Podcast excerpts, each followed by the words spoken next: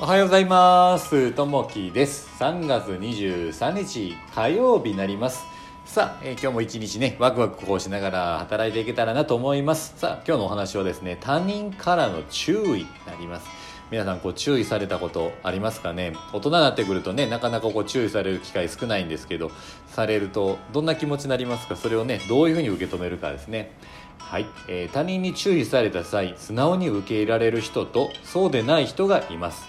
晴れたある日 M さんは隣町の公園に車で出かけました。しかし駐車場は満車です。M さんは駐車場が開くのを待っていました。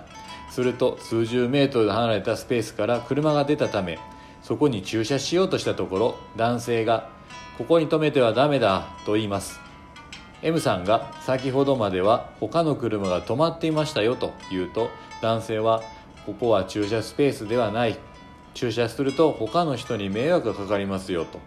強い口調で言うのです。その一瞬間そのな言い方をしなくてもと言い返そうとしてなりましたがしかしその男性が言ってくれていることはもっともでその注意がなければ M さんは通路を塞ぎ誰かに迷惑をかけてしまうところでした。M さんは自分の確認不足を反省し勇気を持って注意をしてくれた男性に感謝をしました。今日の心がけ注意されたことを確認しましょうというとこですね。あのこういったケースもねやっぱりあったりすると思うんですけれどもやっぱこう人からね注意されるってなるとやっぱりね自分がされた時にムカッとやっぱりこう来たりする時もあると思うんですよね。いやこれ違うなとか思ったりもするんでそれって何かというとまあ自分自身の価値観自分の判断と相手の思いがこう違ってる時にねどうしてもいやこれおかしいなと思ったらカチッとしてしまうんですよね。あの昨日ですね。あのちょっとあのセミナーの方にこう行ったんですけれどもそのセミナーであの来月から僕1ヶ月間こう司会をすることになったんですね。セミナーの司会進行することになったんでそれの練習をねちょっと終わった後にこうしてたんですね。でその時にあの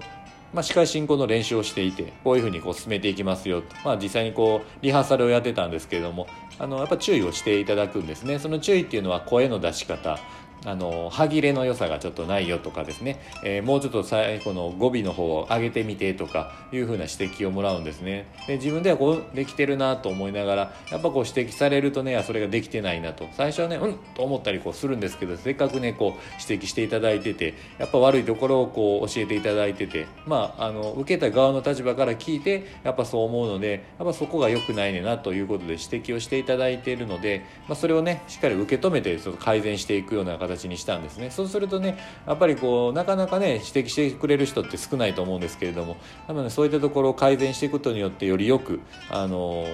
ことがこう進んでいく、まあ、司会進行をする上で、えーきっちりこうできていくというふうな感じで、えー勉強させてもらったんですね。でこれ何かというとやっぱこう注意をねされた時にこう一旦自分で受けてでそれをまあ反省して、まあ、次にそれが感謝に変わっていくということなんですよね。なんでねやっぱりこういろいろ喧嘩したりとか人と人ってこう揉めたりすると思うんですけどそれをなんで揉めるかっていうと反発しちゃうんですよね、まあ、それを受け入れられてないというところがあると思うんですけどもやっぱそれをね一旦自分自身で受け止めてでそれを自分自身で考えてで自分で中でその